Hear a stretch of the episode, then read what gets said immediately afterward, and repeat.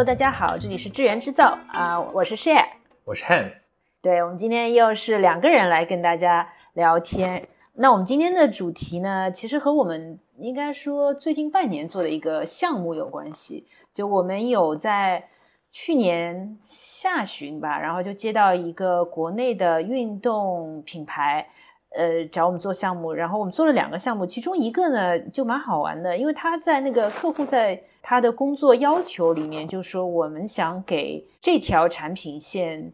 推广一种运动文化，但我们这边当然不能，目前这个阶段啊还不能很明确的告诉大家是哪一个运动文化，但是。我们接到这个项目的时候呢，就是心里又有一种莫名的兴奋，因为好像做过不少运动品牌、运动休闲品牌，但是好像没有一个客户明确的说，哎，我们就是要做一种运动文化，所以还蛮新鲜的。但是另外一方面呢，又有一点点惴惴不安吧，就是因为也是因为没做过，对对对对对，所以我们回来也一直在讨论，那这个客户要做所谓的运动文化。到底要怎么做？和一般的运动营销的做法上、策略策略的规划上有什么不同？在经过这个半年，其实我们一直在思考这个话题啊，所以我们就在想说，哎，那这一期的播客是不是我们能够把之前的一些想法串在一起？一个是我觉得一方面是跟大家分享，一方面也是自己做一个总结。那很多东西呢，其实我们之前也做过，像 Burton。呃，那个单板滑雪的品牌做过 Kappa，，做索康尼，呃，Maya Active，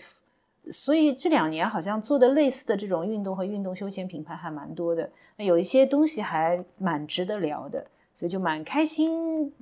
也希望说通过这样一个机会吧，分享我们的观点，也希望听到那个我们的听友们有更多有趣有意思的想法吧。好呀，那我们既然讲到说。我们刚刚也说，客户的这个工作要求是，哎，我就是很明确的要去打造一种运动文化。那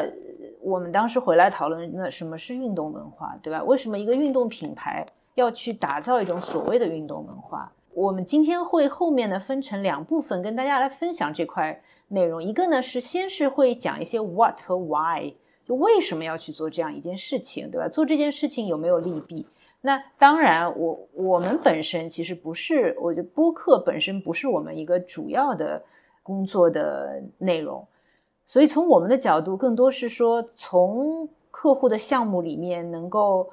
呃做一些深入的思考，然后总结出一些方法规律，然后在以后的项目中不断的去升级。呃，就是，所以我们的第二部分呢，会多讲一些关于 how，就是如果一个运动品牌要去打造运动文化的话，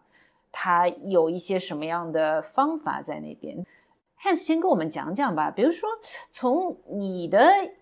这个资料的搜集啊、思考当中，有没有什么特别典型的，说一个运动品牌通过打造运动文化获得了这个品牌的成功，哪方面的成功等等吧？好。其实我觉得，我一开始想到这个课题，想到我觉得最典型的案例，其实是我想到 Nike 在一九七十年代，当时在美国跟整个慢跑文化一起发展，其实他在这里面获得很好的他品牌的一个初步的成长。然后其实他在这里面也有塑造一些慢跑文化相关的东西。然后我记得我当时先看到是呃 Bill Bowerman，就是他的一个创始人之一，当时是。田径教练，然后他最开始我记得是在，呃，一九六二年还是六三年，先拜访了新西兰的一个也是做田径研究这方面的一个专家，从那边学习到，他看到说，哇，原来新西兰好像有很多人现在在做一些像慢跑啊或者怎么样的一个活动。最早期的时候，其实这个慢跑活动还是比较聚焦于是专业的人群，甚至包括在新西兰，应该当时是一群可能是退休的，好像是。呃，一些运动员呐，然后跑步的爱好者啊，他们做了一个像 club 一样的东西。这个也是 jogger 最开始这个词的源头，好像是一个一个媒体先报了，他们是叫 Auckland 呃 Auckland Joggers Club 之类的。嗯，jog jogger 就是慢跑者，慢跑者。英文里面其实以前可能都是说 running，对，跑步，然后出现了慢跑这样的一个词。不过我这边也有一个。补充啊，其实就是说，从因为我们从今天人的角度来看，有一些东西啊，就会觉得难以理解。就跑步嘛，慢跑嘛，就变成我们生活当中很正常的一对对对，特别正常的事。但其实哈 Hans 讲到的，当一九六二六三年的时候，这个嗯，Bill Bowman 到新西兰的时候，就不是说没有人跑步，但跑步的我们说都是运动精英，就他们当然也有人去参加什么。呃，奥运会啊，八百米、一千五百米、五千米的这种比赛，但正常然后普通人，普通人是不会去跑步的。甚至我们也看到，就是 Nike 的另一个创始人 Phil Knight 也讲过，就当时后来在美国，就是如果有人在路上慢跑的话，普通人大家会觉得这人有点神经病。甚至他说什么有人用什么啤酒瓶来砸头也有的，就我们今天听有点匪夷所对对匪夷所思，觉得。那当时是这样的一个情况，对吧？他其实是把一个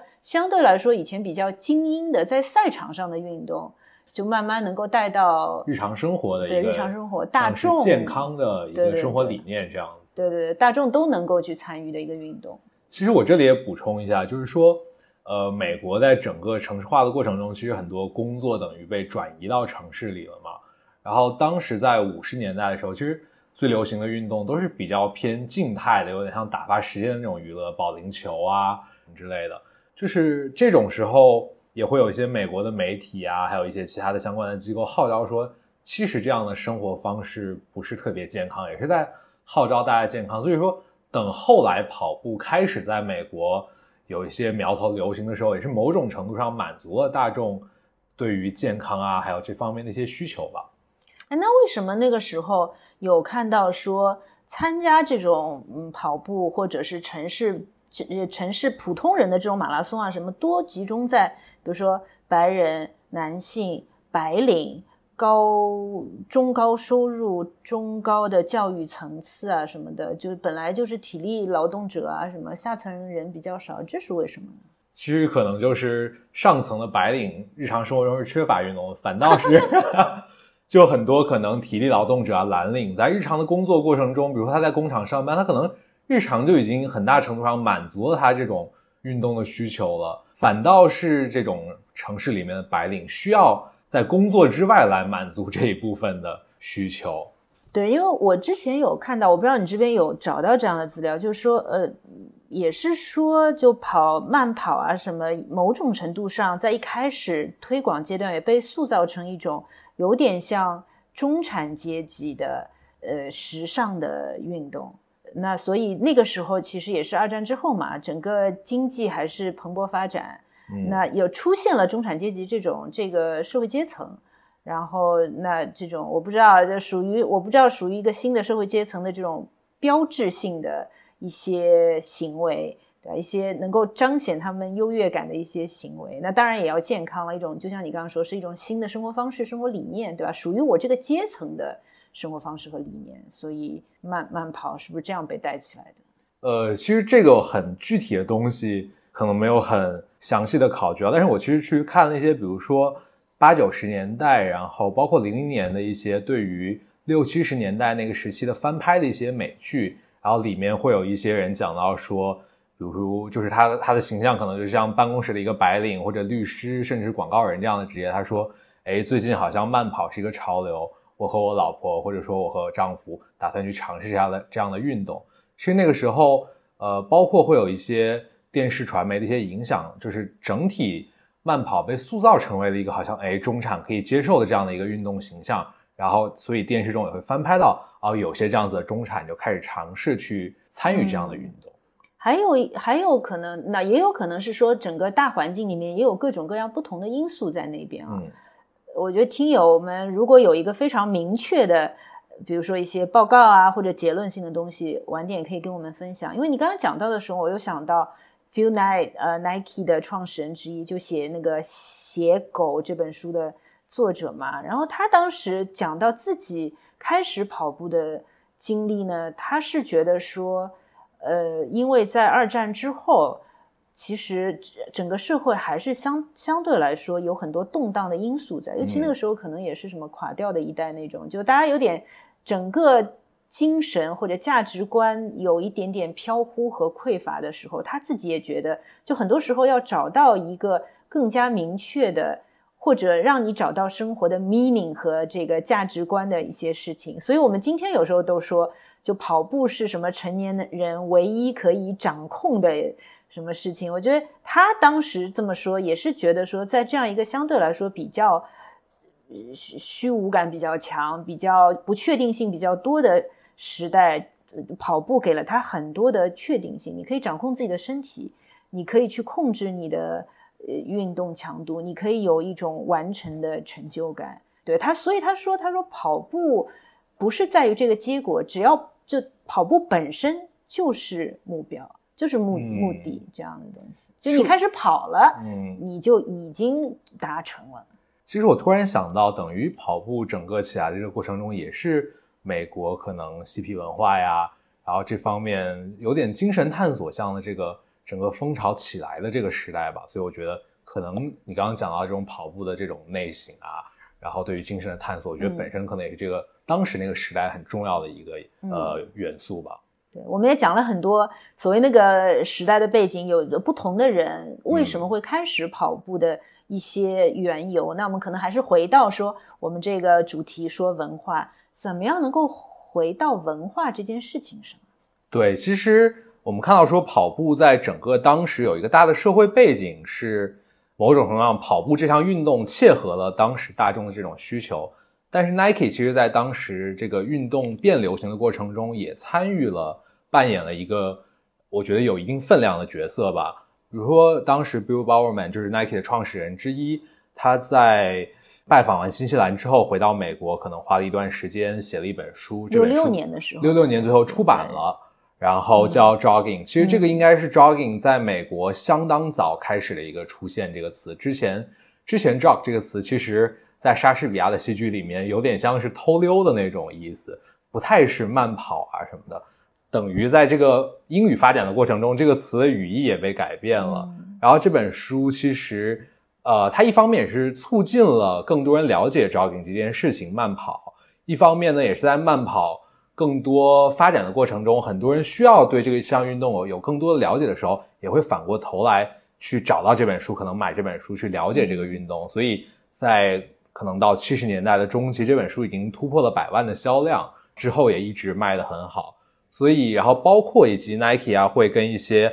好的田径运动员合作，去推广他们的一些产品啊，然后在大赛上就是帮助这些选手提高成绩，以及他们会有一些新的技术的开发去。然后他们自己本身又有这些田径场之类的资源去做一些测试，所以他们整体来说，呃，在美国推广慢跑这个文化，其实是在各个维度有不同的力量。嗯，对你说到这本书，我刚刚还上去 Amazon 找这本书，然后也看到有人就是大家已经把它变成一个圣经一样的是吗？古董，古董说要收什么旧版书啊什么，然后就说它特别适合呃 beginners。因为那我觉得完全可以理解，因为就像我们刚才讲到，在那个时代，就大家还没能接受这件事情，所以他很多时候是在教会大家，对它里面说是 the benefits of running，嗯，就都没有想到 running 有这么多的好处，这是这样一本，我我觉得这个其实也蛮了不起的。就那个时候，其实 Nike 还没有叫 Nike 的时候，对吧？他的创始人之一已经写了这样一本关于 jogging 的书，也卖得很好。后来，其实品牌。呃，一方面是受这种风潮使这项运动成长，一方面它推广这项运动，然后是互惠互利的，等于它整个市场盘子变得体量更大之后，然后有更多的消费者需求相关品类的产品，可能也就会自然而然的找到这个品牌，等于它把整个市场体量做大了，然后它自己也受益了。对对对对对，你说到这个，我也觉得蛮有意思的一点是，去看我在网上找这 Nike 的这两个创始人，因为他们其实是。有点像师生关系，对吧？你刚刚说写书的这个，Bill Bowerman 是田径教练，然后 Phil Knight 很更有名的写写狗的这个，其实是也是他的学生，大家都很爱跑步。但是我自己的感知里面啊，有限的这个知道的东西里面呢，我会觉得 Bill Bowerman，因为他本身完全的政治是聚焦在呃教练这件事情上的。他说，甚至他以前就是给经常他说会溜进那个。学员的训练室，然后去看他们的鞋，如果有哪里觉得不好、伤害脚，他都会帮他们去调整这个鞋啊什么的。就他相对来说给我的感觉更加理想主义，为了就是设计出最好的鞋，跑出最好的成绩。但 Feel Nine 呢，其实 Nike 本身也是，你说前身那个蓝带。对，也是从鬼冢虎那里做这个日本鞋的代理。对，然后直到七十年代初，他们才有自己的生产的。对对对，就感觉就更偏商商业化一点的嗯东西。所以我有时候也在想，我们也是两人在讨论当中一直一直在互相 challenge 的地方，就是会你做一个所谓的要推广一个运动文化，其实你要付出非常多的心力，就包包括我们刚才讲的，比如说你。你要去教育整个大众市场这项运动的好处是什么？你要提供给他场地，对吧？你要给到他好的教练，你要组织赛事，要呃找到精英运动员来背书，当然也要有很好的产品。就觉得哇，这个好像代价好大哦，这个投入很大，对吧？但是所以就像 Hans 刚才讲到的，那一方面我自己觉得要营销。如果营运动营销走这条选择这条路的话，第一是从商业回报的角度，他一定是相信这个市场一旦壮大的话，是会给他带来极大的回报的。而且，其实我想，他当时出那本书的时候，甚至可能他肯定没有抱着品牌的目的去做的。对对，比比如把我们肯定不是，所以我就说他是比较，就是我就是热爱跑步，对吧？我就是觉得这项运动是对大家都是好的。这样一件事事情，就你这么大的呃这个成本要投下去做这件事情，那为什么大家呃不是大家啊，就是为什么有些品牌还是会选择走这条路？说，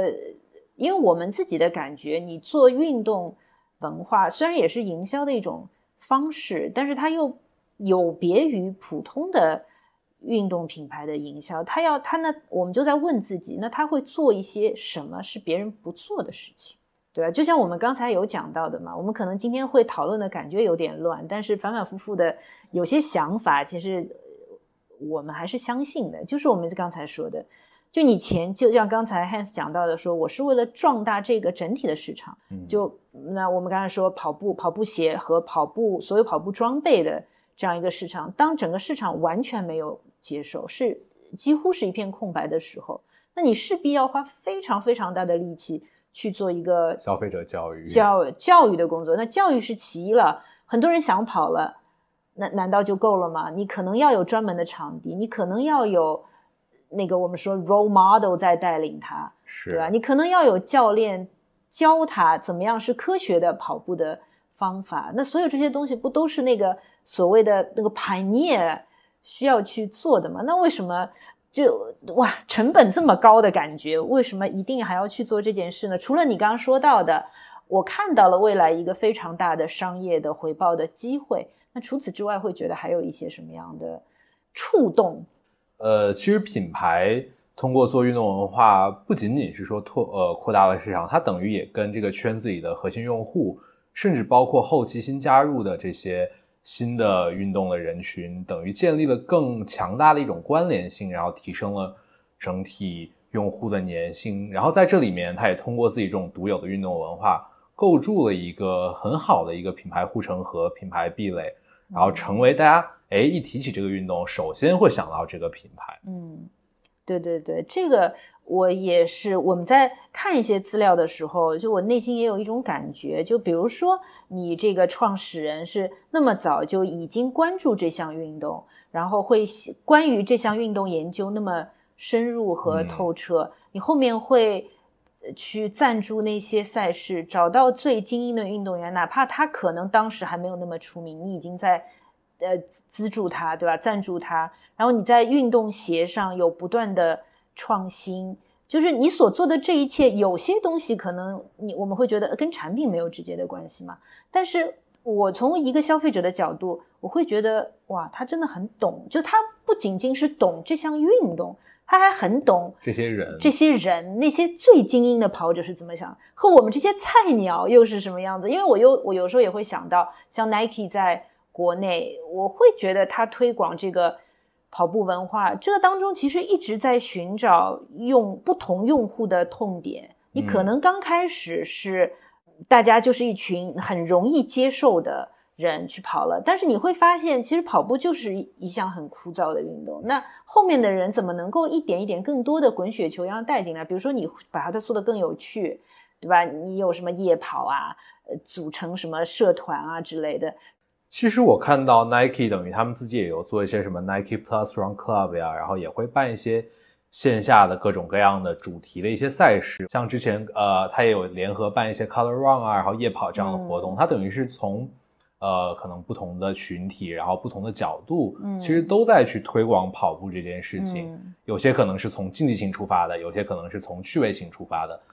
对对对，这倒是，就是你也提醒我了，一个是说，就不同人有不同需求嘛，是我们怎么能够把他们带到一个大池子里面？对，那可能对精英的，我要提供给他最好的产品，最好的这个，甚至是比赛和整个训练的支持。那对普通的，觉得很枯燥的，那我让他变得更有趣；觉得很孤单的，哦，我让他有一个社群出现，甚至我。记得，比如说像那个跑步之前，在美国的时候，一开始我们刚才不是说到什么白人男性啊，什么其实没有女性的嘛。那其实他也是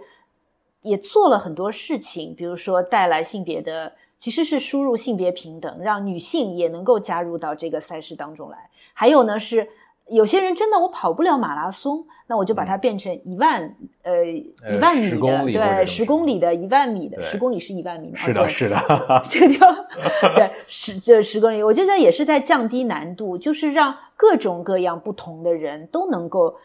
进入到这样一个运动里面来。其实你可以想想见，我们他如果要去。有点像孵化一一种全新的运动，从一个很小很小一群很聚焦的人，慢慢慢慢去满足不同的需求，然后把不同的人都带到这个池子里面而且从消费者感官的角度来说啊，就是如果你这个品牌其实伴随这个运动一路成长，你就天然的有一种老炮 OG 的那种感觉。就如果你后端等到这个市场已经盘子非常大了，然后在不断增长的时候，一个品牌突然说我要介入，总给人一种。他好像只是来捞一笔或者跟呃跟随者的这种没错没错一种感受吧。没错。如果从这种品牌跟随运动成长的角度来说，我觉得可能最有代表性的一个例子就是 Burton，就是他发明了单板滑雪这个品类嘛，等于。哎，其实我后来看到不是他发明的，就是他那个之前还有人，但是他在某种程度上，呃，也是很早期的，是，但他某种程度上让他商业化。我印象中最早的那个人是发明了一种在后院玩单板的一种滑雪的方式。就我们有看到过，你知道，他是在板上系一根绳子，然后对对，滑出去的时候是手拉着绳子。我们第一次看到的时候觉得哇，好神奇啊！还有这样子。他最早那个好像他给他命名叫 Snurfer 啊，对对对对对，然后后面才变成就是 Snowboarding 这种形式的东西。对，那你继续讲讲看 Burton 的故事呗。对，就等于 Burton 他其实。他也有提到说，比如说像我们之前说到的推广这个运动啊，它包括，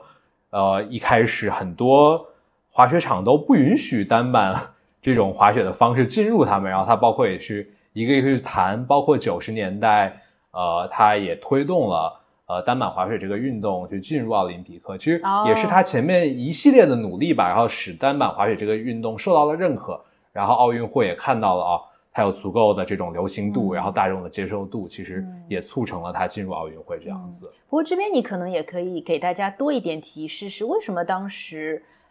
单板就是不是那么容易被接受？那当时大家玩的是什么？对，其实长期以来就是还是大家会去从欧洲，可能十八十九有点贵有点贵族运动的那种，然后。呃，单板滑雪其实更多的是伴随着美国这种嬉皮文化呀、朋克音乐啊，甚至包括后期有这种嘻哈文化的出现，它等于是跟着这一波潮流成长起来的。但这波潮流其实在美国刚开始，呃，有有这些势头的时候，还是很小众的一个群体的，甚至是边缘的这种群体的一些爱好。那等到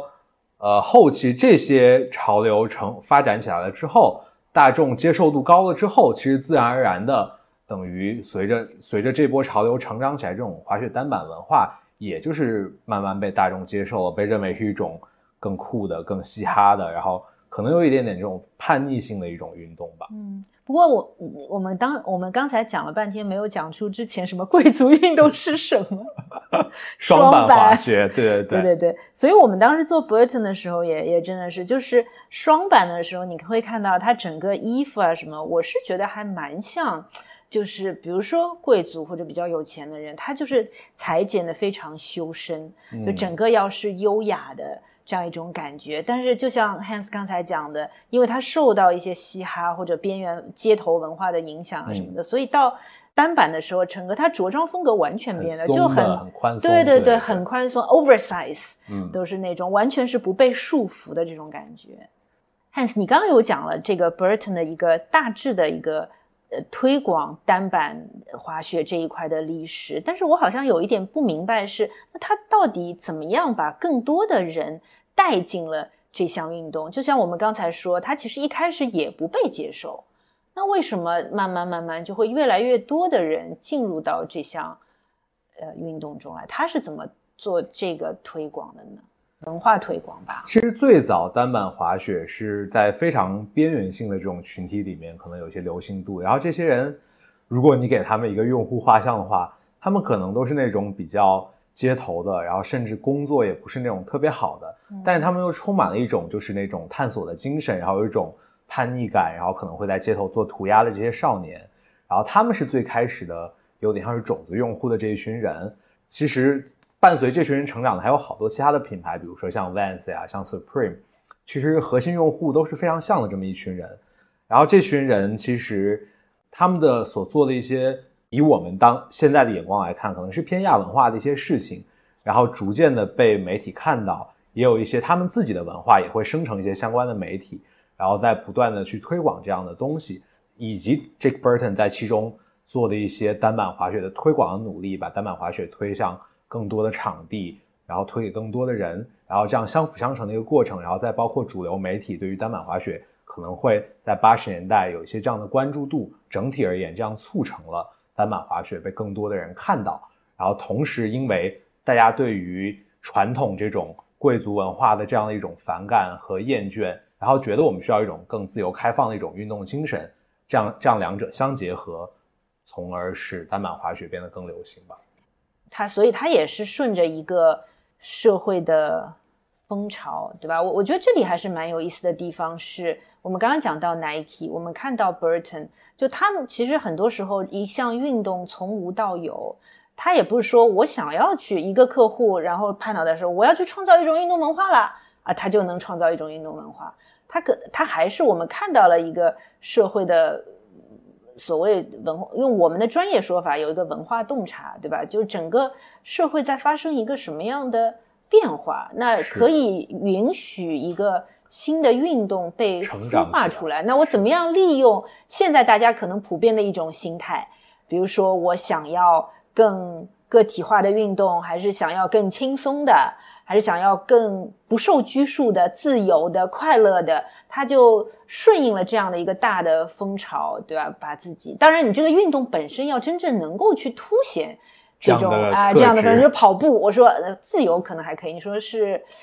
不受不受拘束也还可以啊。对，反正就是我们是这个意思，对吧？他肯定是要顺应这样一个社会的。大潮，就我们这次做的这个项目，虽然现在不能做，我们希望说有一天它真正能够做的还不错，然后我们可以跟大家分享这个具体的案子。但我们刚才也自己私下在讨论，我们看是不是是适合这个时代的一种整体的时代的气氛，然后我们会觉得，嗯，在这一点上其实是考虑到的，因为好像最近几年社会发生了一些思维上的整体的转变，对对对，就可以去允许。这样一个运动，呃，或者甚至说它现在都不一定是个运动。然后在这样的一个转变期，用一种什么样的方法去打动，呃，从小的人群到更大的人群，让它成为一种新兴的、更被普遍接受的运动。而且我还想补充一点的是啊，其实很多时候运动在发展的过程中，它可能也不是一个是呃直线上升的过程，它很可能是一个波动的过程中。嗯，很多时候品牌。提早的进入这种市场，然后去升值这个运动文化，也有一点像我创造一点风，但我同时也等风来的这个过程。嗯因为我自己研究 Burton 的时候，发现其实冬奥会这个呃契机促进了很多人去愿意去尝试滑雪啊、单板这样的运动。然后 Burton 作为这样的单板里面呢，可能是最早就是最早期的品牌、最 OG 的这样的品牌。然后它在这个里面，其实只要通过一些可能未必很复杂的营销手段，让大家了解到他是这个运动的初创的伴随的人。比如说，我记得当时冬奥会的时候，U 型版的那个金牌得主应该是 Shaun White，然后他当时夺、啊，不是这一届是吧？是之前的呃是这一届是北京冬奥会的，北京还是 Shaun White 啊？哦对对对，我以为 Shaun White 已经退役了。哦，好像我当时看到是哦北京他夺冠了，然后他当时因为 Jake Burton 已经去世了嘛，他就有哭说希望 Jake Burton 如果能在场看到他夺冠，他应该会很开心。所以如果比如说大家是通过这个触点了解到 Burton 这个品牌的话，很自然的而然的就会有一种情感的代入感，而更不要说他如果是 Shaun White 的粉丝之类的你，别说，其实这次奥运北京奥运会上，苏一鸣是用 Burton 的。是吧？对对对，我因为我看到所以它就飞起的时候，不是下面是 Burton 嘛，我马马上就发给 客户，就是还是蛮为此而骄傲的，对啊。对，其实，在等风来的这个过过程中，你就是有一种很核心用户的这种深度的粘性，你很自然而然的等到这个风起来的时候，你这个与品牌自然而然也就能、能够有出圈的机会。不过你这个我我也提醒我一个点啊，就我本来也在本子上很小的写了一个点是，因为你刚才蛮好讲到是一个是去创造制造风，对一个是等风来，也不是说我这个风潮现在在了，然后我一扇它就起来了，所以那个当中既要有很多的主动性，但也有足够的耐耐心。对，所以我我只是在想说，就又回到前面讲 Phil Knight 和 Bill Bowerman，就在那个过程当中，既要有这种商业的敏锐和主动性和激进吧，但是呢，某你又是真的是热爱这个运动，又真正认识到这个运动给自己带来的好处，给别人带来的好处，所以你有足够的耐心，因为就是他就相信这件事情是好事，所以我觉得这个 noble purpose 如果设定的好的话，其实你可以更容易去忍受一个，比如说长时间的一种等待，你相信他会得到他的这个，对，会会爆发的，会会 spark 的。对，你要真心相信你自己做的这个运动。对，其实这个也是我们后来在做一些这方面研究的时候，包括我们这次的客户，就他也说到他们的董事长还是什么，就是会想要把现在这样一个 something 推，就是推广成为一一种真正的跟大众接受的运动，也是他相信这件事情是对人真正好的事情。我觉得要，就是我们刚才说的嘛，它本身打造一种运动文化，又不是一蹴而就的，你要投入非常多的精力和财力、物力，对吧？然后有可能相当长的等待期去做这样一件事情。如果没有一些我们说信仰、信念的话，可能就很容易中途放弃。而且，其实从现在很互联网营销的角度来看，做运动文化这件事情，其实是一个 ROI 特别不明确的、难以计它非常算的。对，就不是像直播这种，对吧？对我一嗓子吼一吼，你要找对人，说不定多少的货就卖出去对，了，货就卖，货就卖出去这件事情是你直接可以看到的，很很容易衡量的。但做，所以我说这个没有一点信念的话，就你坚持不不了，是吧？嗯，其实你的信念感，你的一点点，不管有多少的理想主义呢，其实还会面对一个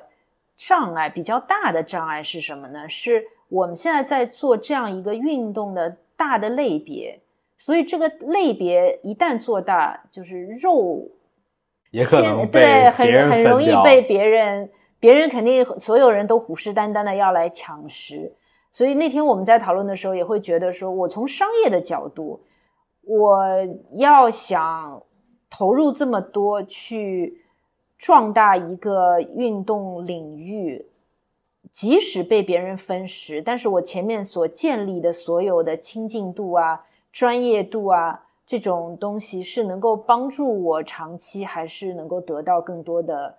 呃商业回报的。就是这个市场足够大，即使被分食掉一部分，也还行。但那我也相信啊，其实说实话，我们真正研究的那些成功的做出运动文化的品牌，比如说 Nike，比如说 Lululemon，嗯，比如说 Burton，比如说 Vans，其实他们在真正刚刚开始做的时候，他并没有在商业上设定一个目标，说我就是要去做一种文化。他这个很多时候还是说我想要去扩大这个市场，嗯，所以我要让更多人了解，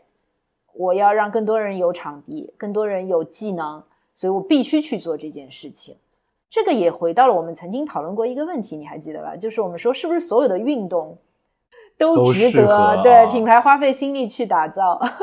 其实我这边有一个反例啊，你说你说。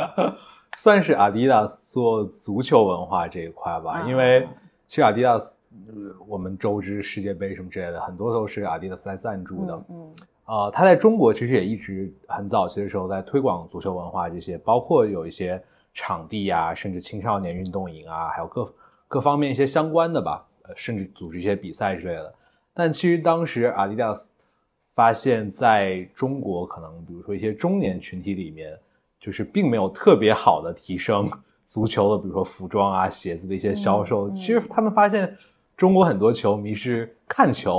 但是不踢球，反倒是当时一些中国的可能年纪小一点的这种青少年的人群，对阿迪达斯这种呃设呃设备啊、衣服呃鞋的这种认认知度、认可度是比较高的，会促成一些转化和购买。所以我觉得这一点是蛮有意思的。很多时候，品牌去做一些运动文化的东西，但是最后。也不一定就一定会有一个很好的销售的转化，哎，但是那我问，我想问一下，就是 Adidas 那在足球这条线在国外整体卖的怎么样？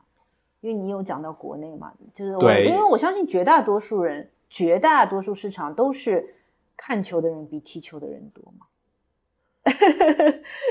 对吧？然后第二个呢，也是呃，就我就看这个品牌做这件事情的。目的和目标吧，因为我们也相信说，像这样的 global 的品牌，然后做了这么多年，对吧？我觉得不会自己干等着亏钱，不不会这么傻的说，我就是要去 build 这个文化，不管它有多少人来买。那我我们有时候可能换另外一个角度去揣测的话，嗯，那有可能是说我做这件事情，那首先我有一个属于我的，我们说 hero 的 sports。对吧？我作为一个运动品牌，我我觉得总得 own 一个所谓的 hero 的 sports 吧。比如说，我是篮球的专家，我是足球的专家。好，那 Adidas 就是足球的专家，但是他这种在某一个领域的专业形象，说不定某种程度上也能够反哺到说，他整个品牌作为一个运动品牌，他至少觉得说，嗯。基本上在一个核心领域，对，还是很专业的，还是能有非常好的技术和产品，还有品质在那边的。那落到其他的地方，或许可能也有一些消费者也能接受。不过说实话，阿迪达斯这几呃十十年还是什么，但其实他真的是也是走到另外一条路上去了。为了我不知道是不是要跟 Nike 在专业上做更多的区分，其实他更多的是在走时尚这条线。我印象中。反正阿迪达斯在 Ultra Ultra Boost 之后，好像就没有新的科技就少了很多。对对对对对。那我觉得也是啊，比如说跑步上，可能本身的基因也有关系。但假设 Nike 其实是它的第一步，就正好是这个赛道就是跑步。然后呢，它当然后面也有很多的技术支持，能够让跑步越做越大，越做越好。那比如说，我也不知道啊，阿迪达斯的最初是足球，那它也一下子第一是一下子转不过来。我这个已经，比如这个变成我的一个 asset 了，对吧？资产了，那我就要把这件事情做好。那我在这件事情的专业性，希望它能够反哺到我的整个对整个的品牌的这个领域里面去。我们只能这样揣测。还有一点呢，就是我们说到什么样的这个运动吧？你曾经就问过，你说飞盘，飞盘是不是？呃，跳绳，对吧？对，就因因为一开始我也会觉得说，嗯。飞盘好奇怪啊！就是后面仔细去想一想原因，就为什么你有这种嗯本能的觉得不太对的？对，我我们现在我现在我个人的一个认知是不太应该去投入说，哎，我做我做一个，我我是一个专业品牌好了，专业运动品牌，我要去打造飞盘文化，因为我觉得最大问题是从商业的角度看，这个 R R O I D 啊，就是你打造飞盘文化一样的。飞盘可能也有一些专业赛事。那飞盘现在有没有精英运动员呢？有没有专业的赛事是知名的呢？没有的，势必某种程度上你要投入很多了。但是我们从产出来看，飞盘有什么特别的这个我们说产品？那除了这个盘之外，对吧？可能就是鞋服之类的。但是鞋服很难的地方是，你要去教育消费者，为什么我不能用现在这么好的跑步鞋、篮球鞋、网球鞋？去替代那个对都不可以，就一定要去弄一个飞盘鞋，这 对吧？就所以它就变成说投入你会觉得很麻烦是多的，然后呢，问题就是这两年又在说飞盘市场已经萎缩，作为一种对作为一种潮流已经变小了。那另外一方面呢，产出又是不知道不明确很少的，那就会觉得比较充满了不确定性，对，充满了这种。不确定性倒是商业总是会有的不确定性，但是它基本上你就是没有信心的不确定性，那就麻烦了，你说是吧？对，好呀好呀，那我们前面其实还花了蛮多时间啊，就扯了一些关于为什么要做运动文化，什么样的品牌适合做运动文化。那我们接下来呢，就回到等于是我们的专业层面，就对我们来说，我们没法停在这儿，我们总得想到一些 approach。对吧？然后下以后可以帮帮助不同的客户去建立他们具体的运动文化。那我们会怎么看这件事情？一方面呢，就是 Hans 这边也会到时候分享一些关于也是竞争品牌的一些研究，一些成功的打造了运动文化的运动品牌，包括我们刚刚讲已经讲到了一些，对吧？他们怎么做？但从我们的角度呢，其实我们特别不喜欢说只停留在已经成功的品牌上，那就是食就是食人牙慧。别人怎么做，好，我也怎么做。所以，我们也会去从一些其他的视角来试图找到一些线索吧。那我们这边看到了呢，是说我就从呃人类学的角度去看到底什么是文化，对吧？因为我们要打造运动文化。那那么巧呢，是我最近也正好在看一本书吧，其实它比较一本浅显的人类学的呃著作，叫《像人类学家一样思考》。它其实一上来就在讲。文化人类学家对“文化”这这两个词儿的通行的定义是什么？他是这样说的：“他说，文化是一群人通过习得对其所作所为和每件事物的意义共有的认知。”就听上去也是有点枯燥又不知所云。那我们简单的来做一些拆解啊。首先，这是习得的，那说明文化这个东西不是。本能的、天生就有的东西是需要通过学习而获得的，对不对？所以你要去塑造、塑造一种学习的呃理由，嗯，学习的环境、学习的技能等等等等。然后呢，它会有一些形成一群人习得的共同认知。这里也讲到了，要形成文化，肯定不是单个的，或者是极小极小的群体，它还是要有一些。群体和共有的认知的，然后呢，还有一个是说，他会说文化会指导行为，这个是有有对的，就是我们今天去打造这个文化，不是把它做成只是在什么报纸上、杂志上那吹了半天，然后大家所有的行为都不会产生任何的变化。这个肯定文化是为了影响行为，所以行为是最终产生的结果。那最后一点呢，就是刚刚才汉斯所说的。这个精神啊，什么东西？他是说对其所作所为和每件事物的意义要有共有的认知。这个意义是什么？所以就文化要去指导人们干什么，怎么干，对吧？还要去解释那为什么要去干这件事情，这么干的价值是什么？这个就是意义。所以呢，这个听上去呢，是从这个文化人类学家对文化的一个比较专业的定义。那我们为什么要去讲这件事情呢？其实就落到我们后面，我们做了一些归纳。就怎么样去打造运动文化，把这个文化的人类学定义和竞品做的事情，对吧？和我们客户所拥有的一些品牌特质做结合，然后得出一些方法论的东西。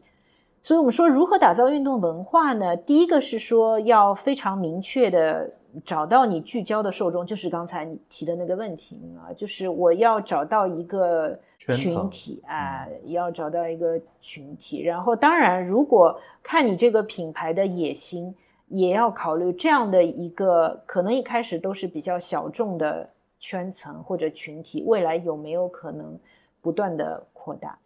其实大家刚才说到 Burton，说到呃 Nike，包括 Lululemon，其实 Vans 都是非常耳熟能详的案例。我们其实去想一想好了，在一个社会这种运动还没有出现的时候，能够开始兴起接受这项运动的，一开始肯定是极少数的一群人。但是这个问题就是在于，你要去做这件事，你这个极少数的第一群人要能够找准，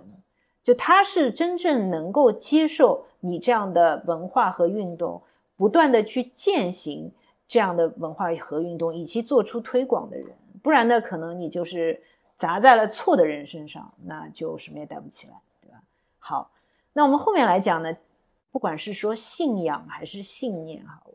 我们会觉得你要打造一种运动文化，某种程度上还是需要去建立一种比较强烈的信仰信念，至少是给到。这群人一个理由，我为什么要去做这件事情？我们说也说是叫什么情感附着点，就你为什么要去做这件事情？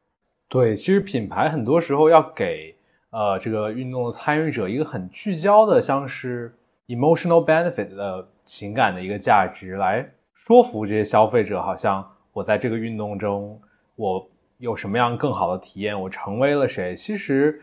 从我们做过的一些呃案例的研究来看，Nike、Lululemon，然后 Burton，他们都有很聚焦的一个这样的价值。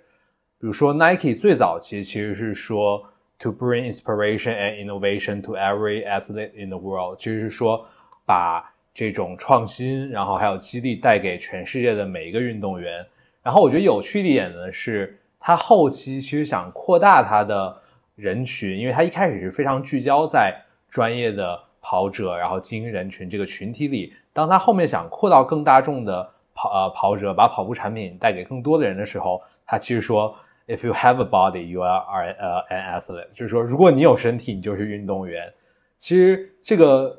信念的本质没有变化，但是它运用在了不同的人群的身上。它其实讲的都是说，有一种是自我提升的运动赋能的，然后这种有一点点个人主义的这样一种精神。然后相比较来说呢，Lululemon 和 Burton 会各自有一点不同，因为 Lululemon 它在做的是瑜伽文化，然后瑜伽这个东西本身在西方人眼中啊，可能就是对有一种充满了东方的想象，就是他会觉得这个东西是有一点禅意的，有一点那种东方的呃大师的那种感觉，所以 Lululemon 会强调，比如说他会用 feel，会用 breathe，就是呼吸啊、感受啊这种词。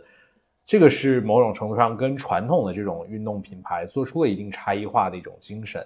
然后呢，再再相比，但是这个呢，我我插一句，就是这个其实也是回到我们最初讲的，它跟一个就社会的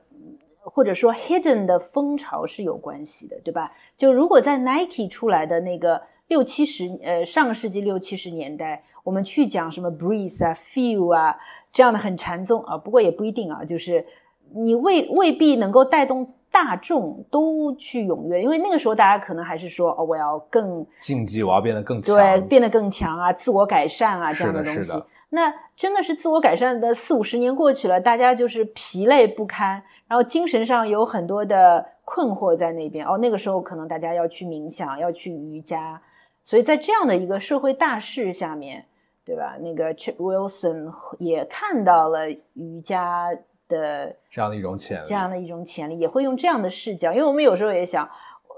比如说啊，我们刚刚在想，Lululemon 也如果也像像 Nike 这样的说，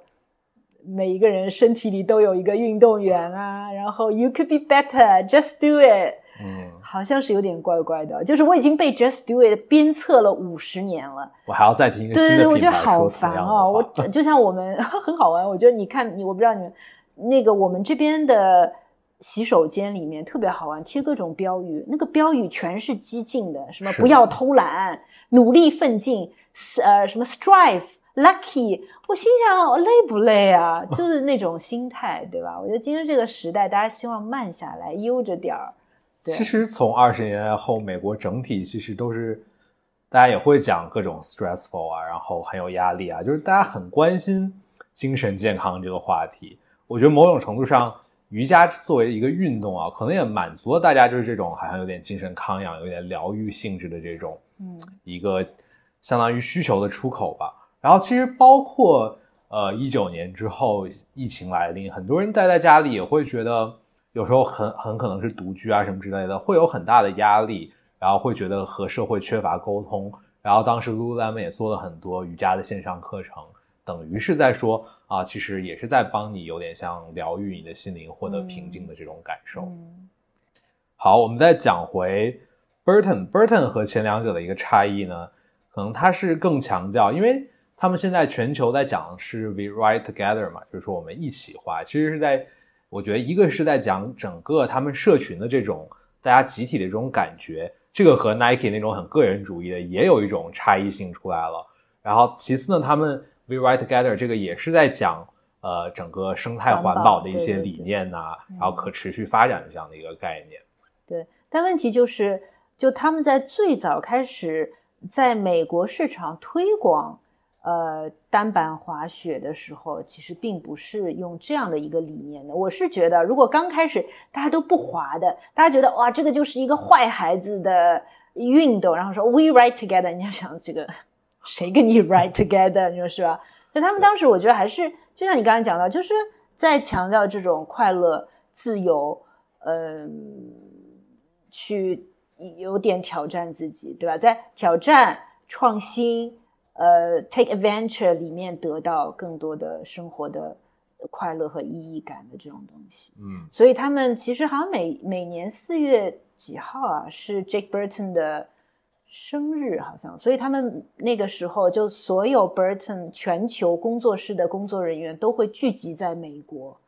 去滑雪，去纪念他们。然后他们还有一个标志，那当然这个标志就不太，他们还印成那个哎纸纸的这个贴纸，可以贴上去，其实就是一个竖中指的啊这样一个标志，就是就 I don't care。那个好像是不是叫 A Day for Jake？然后 A Day for Jake。然后他们包括 Instagram 上还会有一些呃 Hashtag，就像是说 Ride on Jake 之类的，也会有一些各种各样的大家的这种合照什么之类的。对对对。其实等于这个东西某种程度上成为他们品牌的一个标识、一个符号这样的感觉。就包括 Jake Burton 本身这个人物的这种形象。对对对。但就是其实你就也看到说。同样，这个品牌可能在不同的时代这个发展的过程中，它的可能诉求或者品牌的，对我觉得应该还是说诉求，因为我觉得信念是不应该随便改动的，还是会有点不一样。一开始可能还是比较比较呃 aggressive 一一点的，激进点，或者或者说 edgy 一点的这种。然后你走到，说实话，我们是不喜欢 We Write Together 的。太平了，但是这个可能有某种程度上也是为了当时我们的感觉是为了应和就是整个政治正确的大环境的要求吧。对，就没有没有有点没有个性。对，那我们刚刚讲到是说，如果你要去打造一种运动文化，为一个品牌，那首先我们要。希望能够有非常鲜明突出的一种信念，这个信念，而且我觉得很多时候是要是 true 的 belief，你不要去弄一个，我最讨厌就是这种 PPT 上的一句话，然后谁都不相信。嗯，这这是这个是深入骨髓的东西。你在遇到一些最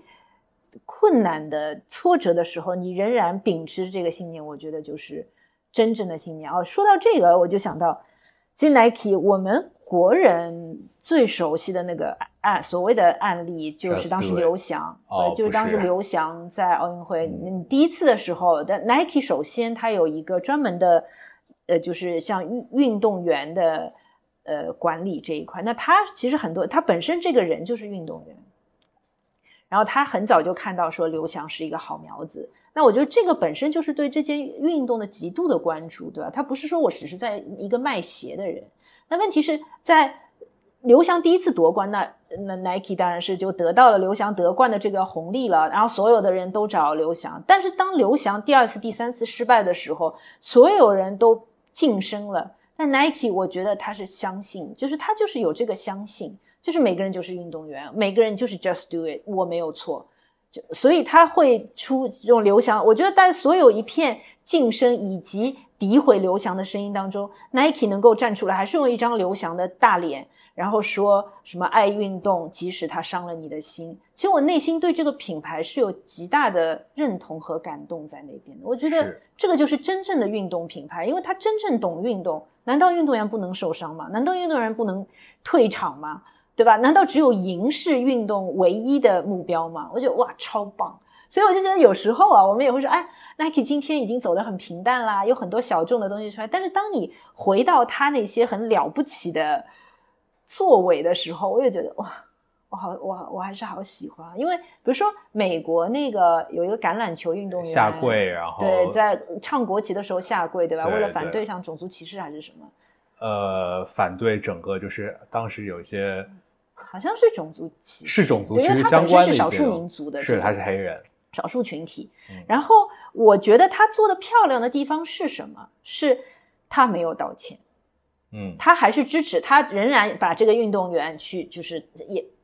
是支持他的，对我因为我有时候会想到，就我们今天很多的这个品牌，你说错话了，然后被群起而攻之，然后就开始发一封道歉信。对，那我不是说不道歉，是我做这件事情本身，我发这个声是深思熟虑的。我不道歉也是深思熟虑的，就是这就是信仰，就是当所有人甚至 Nike 的股价那个时候受到了极大的影响，还是没有道歉。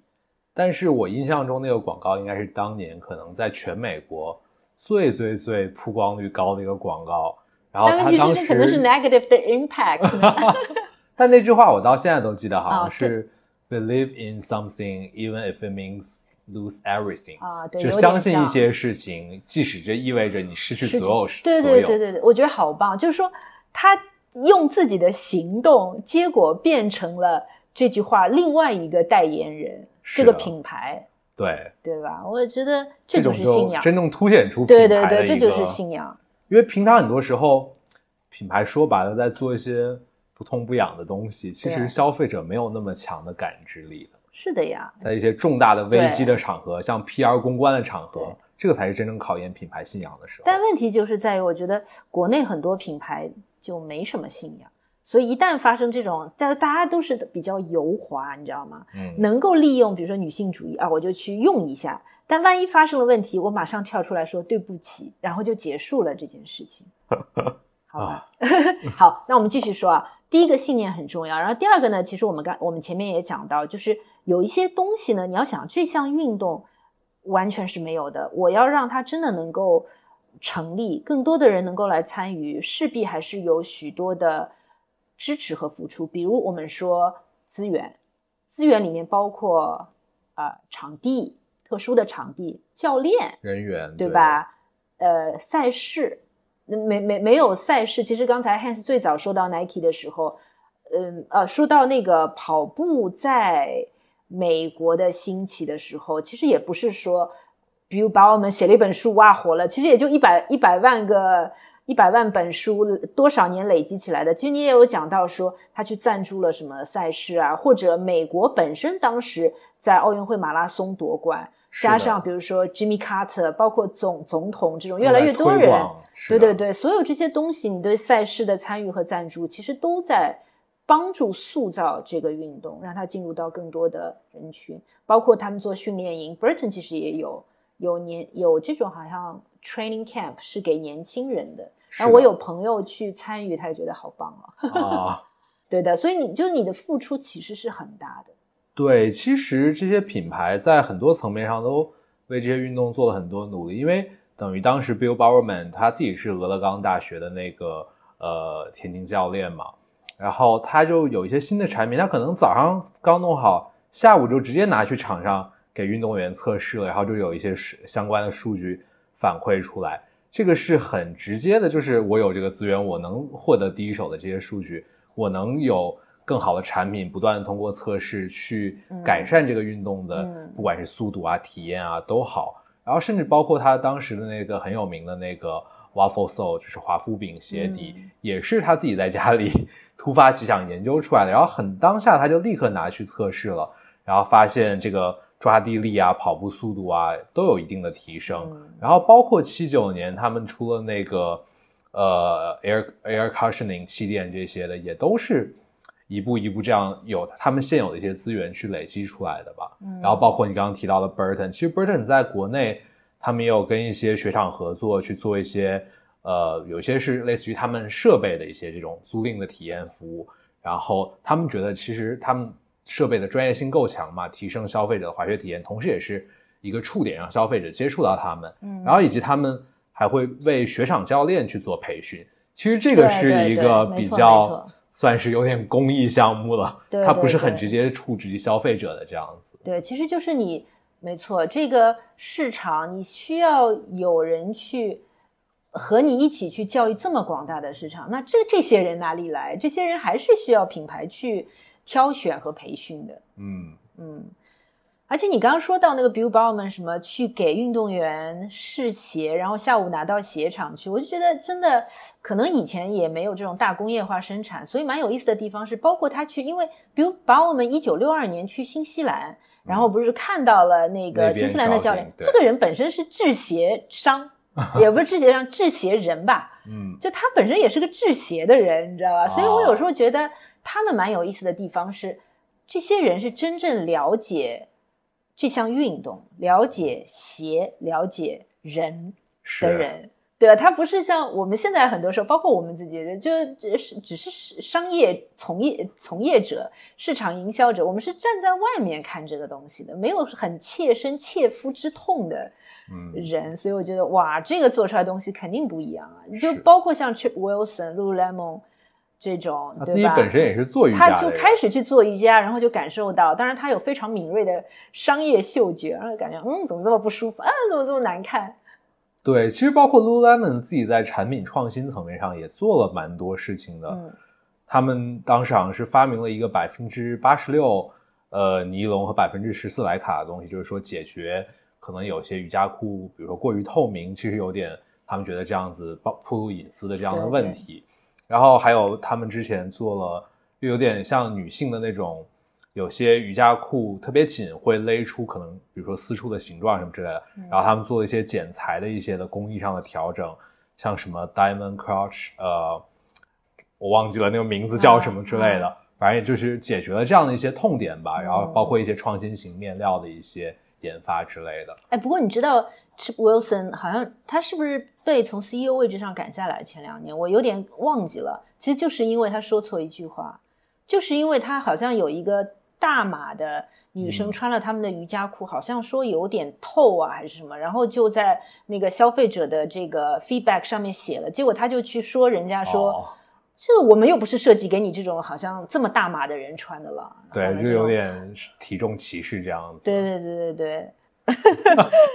简直了！但是我觉得你刚刚就讲，也是已经讲到下面那点，就是产品本身，产品还是王，对吧？就是我再说，我花了很多的力气去打造这个运动，给了你很多设备啊、教练培训，然后弄出个烂产品，这算啥呀？是。对吧，其实最直消费者最直观感受到的，肯定第一个是你的产品。对对对，那你刚刚其实说到 Nike 的时候，我也在想，就我们之前做索康尼还是什么的时候，好像也有跟客户聊啊。当当时也有讲到，就是其实 Nike 很长时间有，应该有有一段相当长的时间在马拉松市场不是做的表现特别好，就大家会排名什么跑入，呃，比如今年跑入。这个三小，我也不知道是是不是三小三三小时多少时间的，对的，对是多少人，他们穿的什么鞋，然后排一下。其实他好像很长一段时间他都没有进入过前十，都是什么 Asics 啊，什么索康尼啊，什么 Brooks 啊，New Balance 啊这些，一直到有一天，就是其实前两年出了那个碳板跑鞋，就一下子把整个马拉松的竞争市场给。扭转了，然后所有的人都变成都要去做碳板，变成一个新的入门的阶梯，这样子。所以现在变成我们去看 Nike 的这个排名，好像前面蛮多还是他们。Nike 其实排在可能是第一名。对对对，就是真的就是产品为王，这个永远不要忘记，永远把它把它做了虚了吧唧的东西，文化就是做一堆虚的东西，就傻掉了。对。不过这里我其实有一个蛮有意思的，我觉得可以讨论的一个话题吧，就是说，可能这里面的运动也存在一些差异性，比如说有些运动可能是功能性的，这种产品功能性主导力更强的；有些运动呢，比如说像滑板啊这些，它可能是文化属性主导的，这种强度更高的。我觉得可能也会有一些小的差异性吧。那我不我不知道是不是有这样的运动，但是你说到。单板滑雪这种我是不太认同，因为我觉得户外其实功能性是很强的。呃，是我说 Vans 这种就是滑板，Vans 我不也不好说，我不太懂。因为比如说像 Burton，他们现在那个 Step On 还是很强的，就是那个固定器和鞋是一脚蹬能够连在一起的。这个也是他们当年的创新产品之一。对对对对对。对的。然后比如说我们刚刚说到了要有信念，要有资源，要有产品，那可能比如说在在推广和传播的塑造上。比如说一些场景也是蛮重要的，你到底展现的是什么样一群人？他们在哪里？什么时候做什么？和谁在一起？我觉得这个也是一个教育的过程，对吧？比如说我们看到很多时候像 Vans、Burton 这种，像一开始是从有点边缘的亚文化起来的，其实今天他们的这种特立独行感，他还是在靠那种很很 leading edge 的。年轻人的形象在呈现。当我们看到这群年轻人穿的 oversize 的衣服，可能花里胡哨的，然后在玩一些非常，就是比如说公园的这种滑板，然后摔得一塌糊涂，站起来又滑了。我看到这种场景的时候，会有些触动。其实对对，会会有触动。他你觉得肯定不是循规蹈矩的一群人。对，是。然后我这里自己去做一些小的研究的时候，发现了一个蛮有意思的事情，就是因为 Nike 是。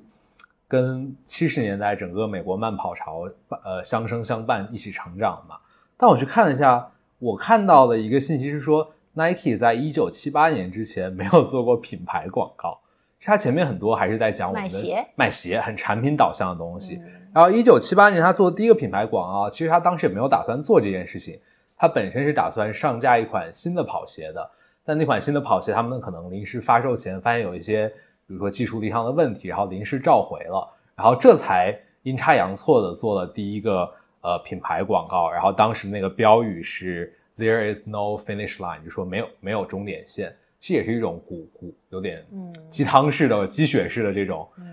呃标语，然后当时这组广告所有的场景全部都是呃其实是公路的或者自然的。然后一个人在那里跑步，没有任何一个场景出现多个人。然后那一个人都是小小的一点，然后所有场景都是很宏大的那种。其实我觉得他就是在树立一个品牌的可能视觉的一个形象，就是说我们的可能是一个理想上的一个人，就是这样的一个人，他是不惧自然的，然后一个人那种拼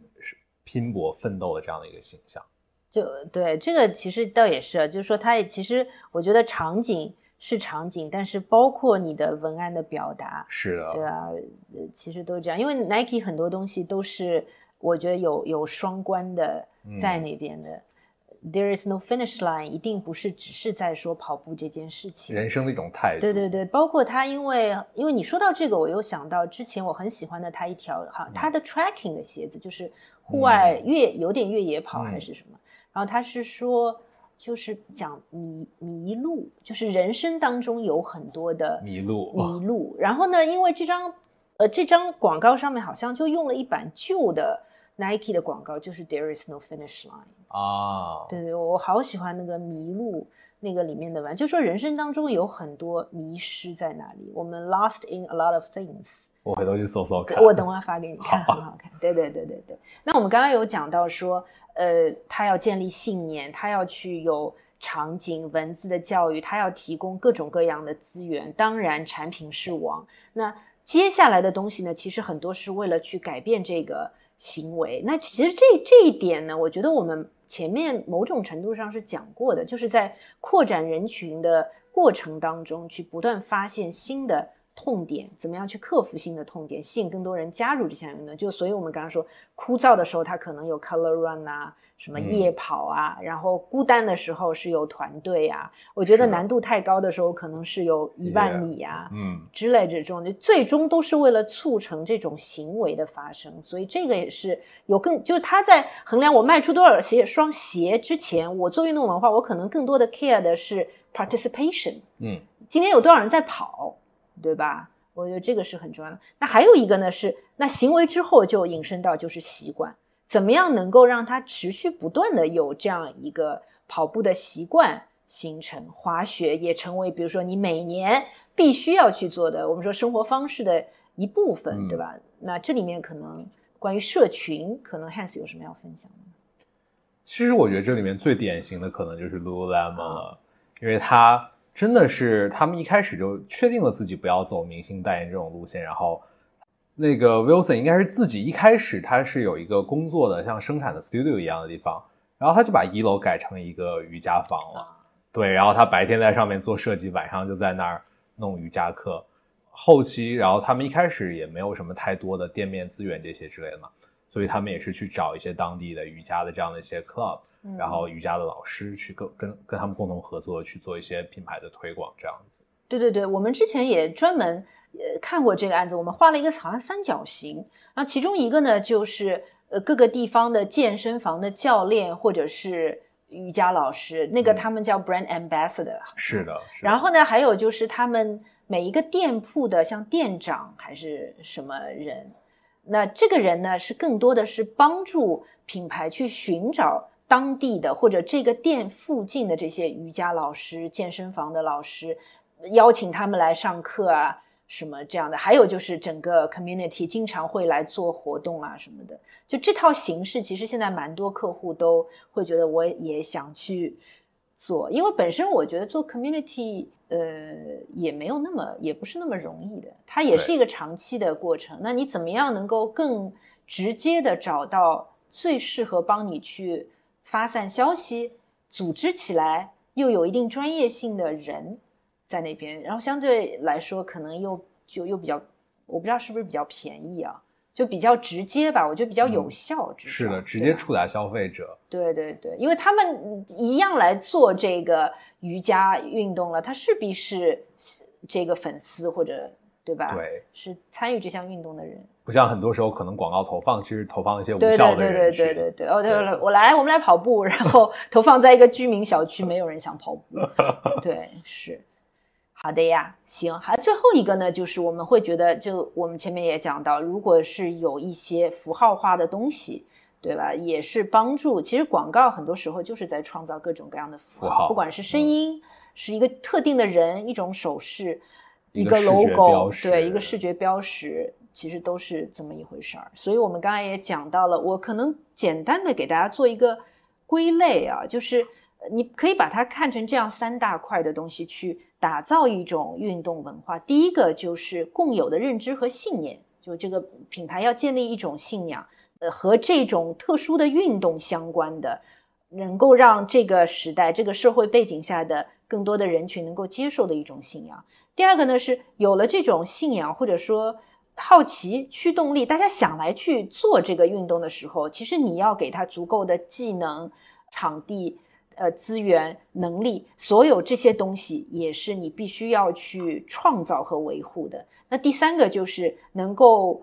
能够去创造这种行为，对吧？这种运动的行为，让更多人都能够参与进来，克服他们不同的痛点，同时形成一种。习惯，不管是用社群还是用什么样的形式，所以我们会觉得这个可能是我们对一个运动品牌如何打造运动文化这件事情目前的认知。我觉得会越来越深入吧。包括我们现在因为还在帮这个客户做嘛，当他们把更多的想法转变成为实践，对吧？他就更容易看到一些直接的效果。我觉得很多营销的我们的 strategy 很多东西还是需要验证的。